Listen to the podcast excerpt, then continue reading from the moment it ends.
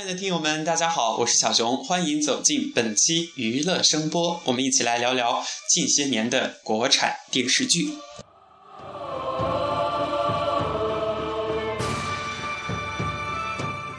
电视荧屏的多样化自九十年代业已开启，但直到两千年前后，才真正打开了百家争鸣的局面。如果要为中国电视剧发展史画上一道分水岭，两千年最是泾渭分明。这一年，国产剧生产量首度破万，在此后的十年里连年攀升，直到二零一零年才首次出现减幅。二零一三年的生产量再度回落，但一万五千集的年产仍牢牢地霸踞着世界第一产剧大国的宝座。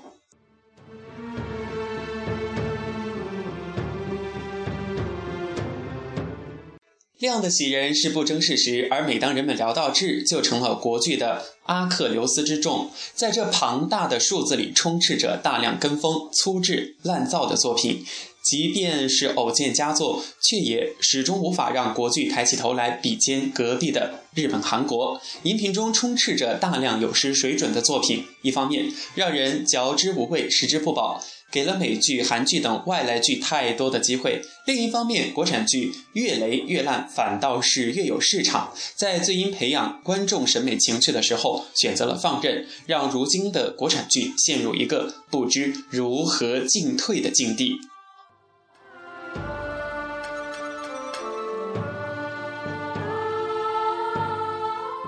what? 娱乐精神深入人心。如果请老一辈的这个电视观众回忆八十年代最深入人心的影视剧里，《红楼梦》《西游记》等等名著翻拍，想必首当其冲。情况到了九十年代，又有了新的变化，《渴望》编辑部的故事、北京人在纽约等一大批大众文化类型的电视剧产生，让主导文化及精英文化开始在国产剧的生态中退位。而到了上世纪末，两部偶像剧的诞生，则让大众。化达到如日中天的境地，并直接开启了国内电视剧的娱乐生态。比如说，金粉世家打造陈坤，还有这个董洁、刘亦菲等等金童玉女的形象。另外一部就是大汉天子，黄晓明崭露头角。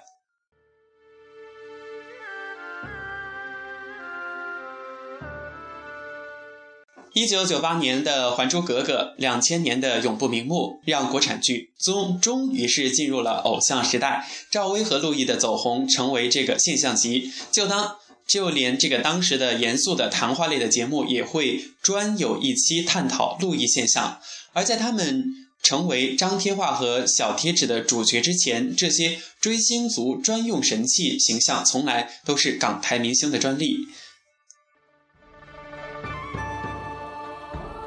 两千年后，国产剧开启了这个一波高潮，像雾像雨又像风，拿什么拯救你，我的爱人，别了，温哥华等等赵宝刚、海岩作品出现，成为了大批国内观众的爱情红宝书，影响力深远。然而，国产剧这个国产偶像剧的影响力似乎也就就此停滞了。不仅偶像剧这一剧种在国内观众心中从未成为主流，甚至在偶像的包装和推出层面，真正意义上的偶像剧也是实力不济。成为观众心中优质偶像的陈坤、刘亦菲，均成名自国民家族戏《金粉世家》；黄晓明及历史题材《大汉天子》，将一张帅脸推向大众。反倒是认认真真拍摄的这个偶像剧《泡沫之夏》，成为观众和电视台都不怎么喜爱的基因了。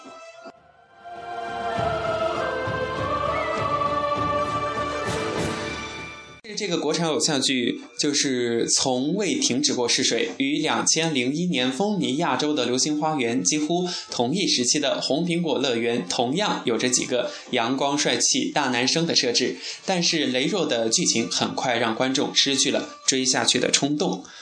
在不温不火好几年之后，国产偶像剧终于凭借湖南卫视的发声，这个就开始出现了。其他的东西，但是丑女无敌，一起来看《流星雨》系列，无一不被扣上山寨、粗制滥造的这个帽子。而安徽卫视播出的《夏家三千金》《爱情睡醒了》等作品，虽然有着美人、美景、美情的包装，但无一例外的是，这些偶像剧从来都不能贡献一个影响深远、让人记忆深刻的美好故事。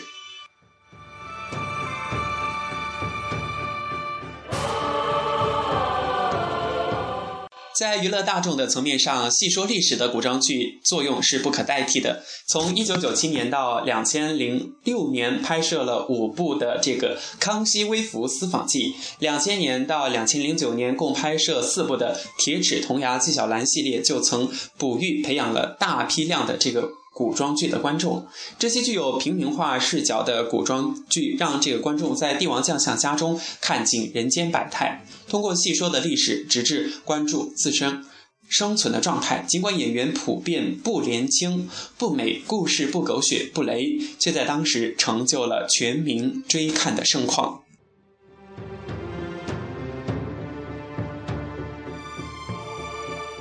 随着网络时代的来临，观众的年轻化不断冲击着古装剧的市场。事实上，二十一世纪的电视剧产业截至目前也是堪称是一部观众年轻化的进程史。在细说历史已经无法满足观众之后，玄幻穿越题材又先后成为这个荧屏主流。胡歌的《仙剑奇侠传》系列，以及《天外飞仙》《轩辕剑》，以及《宝莲灯》《画皮》《新封神榜》《天天有喜》等等一大批的玄幻。作品充斥荧屏，而随着于正大剧《宫锁心玉》的火爆，《灵珠》《步步惊心》等等穿越剧也是蔚然成风，而随之而来的还有雷剧这一称号。这些毫无历史观的古装剧纷纷遭致了颇具规模的骂名。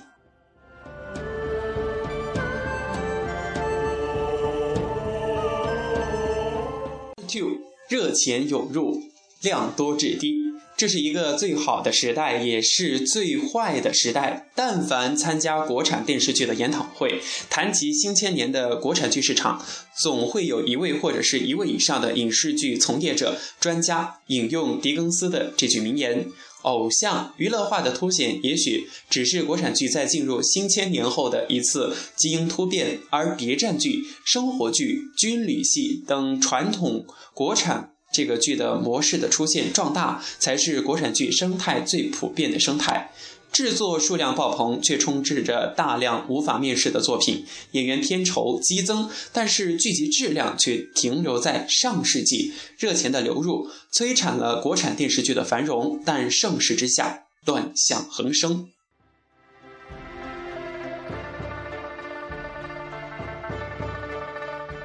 目前，在国内影视剧行业占据重要地位的精品民营影视剧公司，大多数都集中在上世纪九十年代中晚期成立，如海润、小马奔腾、慈文、金鹰马、星宝源等。而这些公司大举开启国产剧的制作，却是在新千年的零三到零六年这期间，金鹰马、海润等。等等，影视公司成为第一批获得由国家广电总局颁发的电视剧制作许可证甲种证书。这意味着，有着优质资源和出品的民营影视公司开始普遍得到政府认可。国产电视剧的生存空间以及产业模式，也在民营公司的努力下不断扩展。如华谊的模式是由旗下工作室负责制作节目，华谊负责演员发行。这种工作室制度不仅使电视剧质量有了保证，还能有效的控制成本。按照每个工作室每年生产两部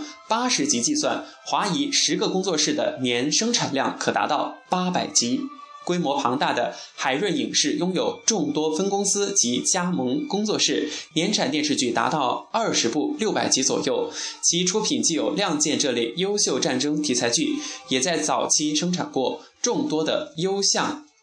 众多的这个优秀的偶像剧作品。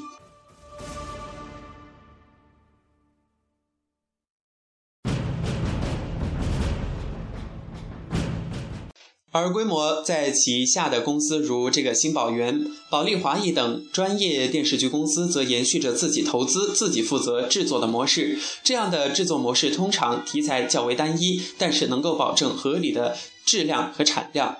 而随着政策的开放，民营影视公司也在不断加入。目前活跃在国内影视界，并一度被称为“雷剧公司”的拉风娱乐、华策影视、永乐影视等，便是在零三到零六这一时期开始组建。而随着市场化的大潮进驻的这批弄潮儿，从选材到制作都是完全依据市场走，行事风格与传统影视公司又有不同。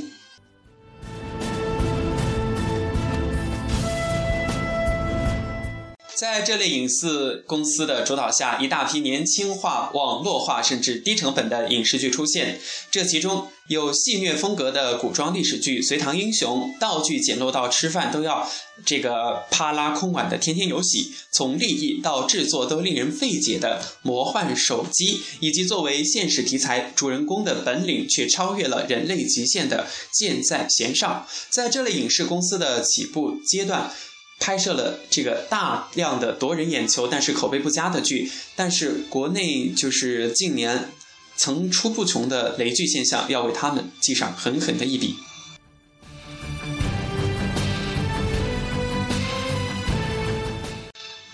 影视剧行业的火爆带动演员身价的水涨船高，演员身价的飙升现象自2009年起成为业界广泛争论的现象。二线演员身价从延续了多年的三万到五万之间，在这一年间涨至八万到十万一级；一线演员从2009年前的八万到十二万，直至二十到三十万。而二零一四年初，宋丹丹与这个编剧宋万金爆发的一场关于话语权的骂战，也随着演员身价的暴涨、地位的提升埋下伏笔。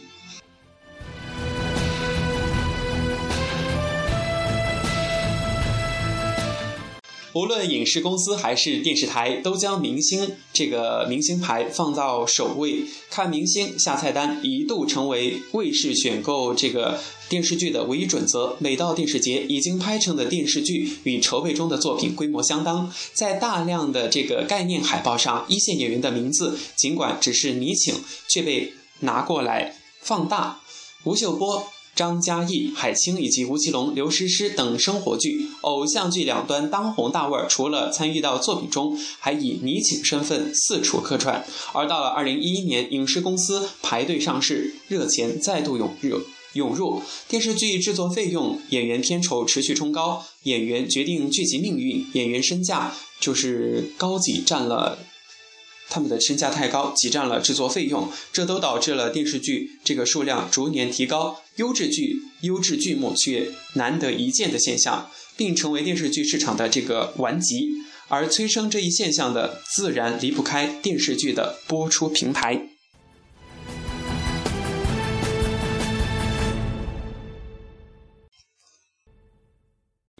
卫视混战，同质化严重。这里的“质”呢是质量的“质”，同质化就是质量的“质”。同一类型的题材比较多。卫视混战除了自制综艺节目上竞相投入巨资，在购买大剧方面也是从来都不手软。在催高影视剧售价、演员身价之外，也带来了另一个奇怪的同质化现象：你的李云龙火了，我便要再造一个张云龙，潜伏一出，碟声四起。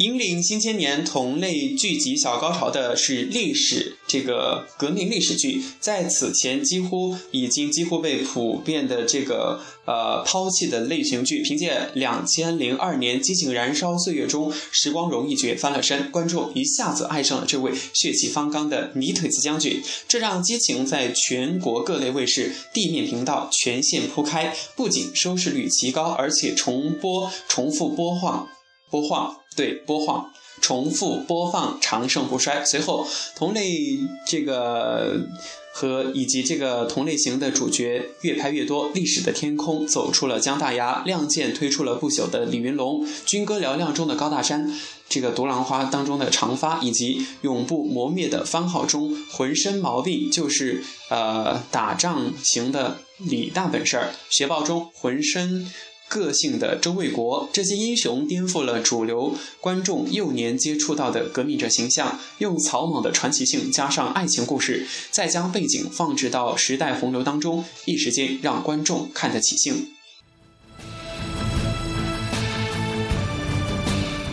随着零六年一部暗算的风靡，谍战剧成了随后几年的主流，并且时有精品出现。零九年初，《潜伏》接着孙红雷和姚晨的配对成为全民话题。这一时期，讲述国共现代历史的《人间正道是沧桑》也借助了谍战故事作为剧情主线。而二零一零年黎明之前，一一年的《悬崖》，国共两党在荧屏中的正面战场转至地下。回到影视圈，跟风现象绝不仅此。仅在一一年这一年，讲述刘邦与项羽的故事，除了当年在卫视播出的陈道明的《楚汉传奇》、黄秋生的《楚汉争雄》，另有三个版本在地面频道播出及待播。而导演尤小刚、尤小刚一手创设的《密史》这个系列，也遭遇了诸多的山寨现象。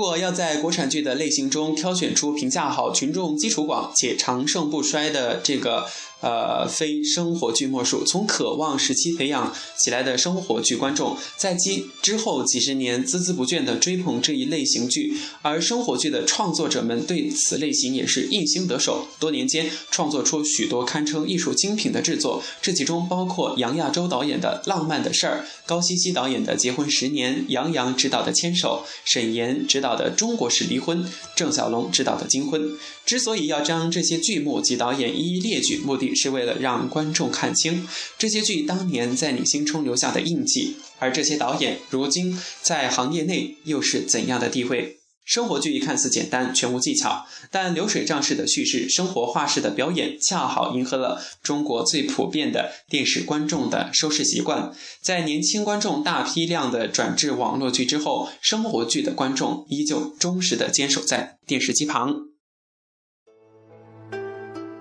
Part Four, One, Two, Three, Four。我们说了第四点了哈，第四点就是政策影响。不得不说，回看新千年伊始至当下的电视史，电视剧从业者与政策的配对、应对、斗争、妥协，得到的好处、惯出的毛病，也是一幅精彩的画卷。涉案反腐题材一度是荧屏主流，提及国产剧的过去，这是不可忽略的一页。一九九五年央视开播的这个《苍天在上》，以尖锐的现实批判引发了强烈反响，但之后的几年间，并没有新作能够达到这部剧的水准。直到两千年，依依然是这个陆天明编剧的《大雪无痕》的问世，反腐剧才再度进入观众视野。而两年后的《黑洞》的出现，同样令人惊喜。电视剧创作言之有物。在这一段的创作者身上集中体现，恰巧的是陆天明的儿子陆川当年也曾经作为编剧参与了《黑洞》的创作，这对父子的反腐剧贡献良多。之后，周梅森、至高利益、国家公诉等这个反腐题材也不断为反腐题材添砖加瓦。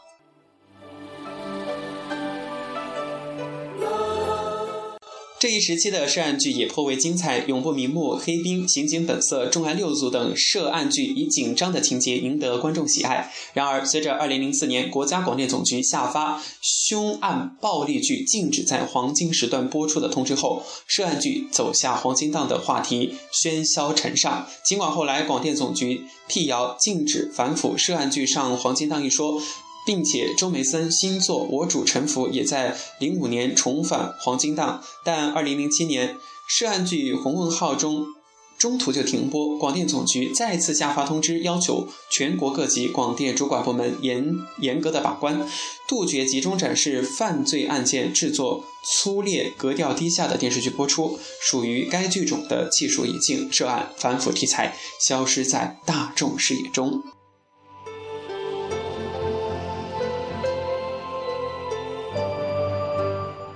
二年初，国家广电、国家广播电影电视总局近日下发这个广电总局关于进一步加强和改进境外影视剧引进和播出管理的通知，规定境外影视剧不得在黄金时段播出，且播出长度控制在五十集以内。一纸通知不仅将这个欧美日韩剧挡在黄金档以外，也屏蔽了港台地区的作品。对于新时期的观众来说，在网上看境外剧的他们并不会受到直接的影响。然而，从长远来看，此举对国产剧的发展十分不利，缺少了境外优秀作品的竞争和刺激，国产剧的生存环境不再这个具有鲶鱼效应。即便二零一四年国产剧从业者集体感。感受到星星之伤，但真正能够奋起直追的又有几个呢？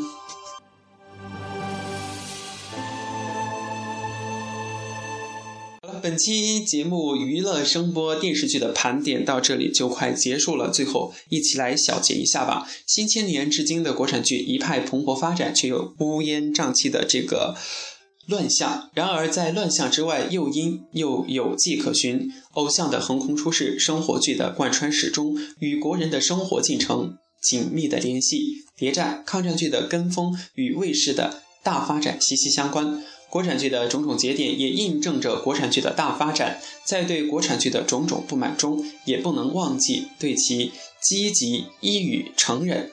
承认。哎呀妈呀！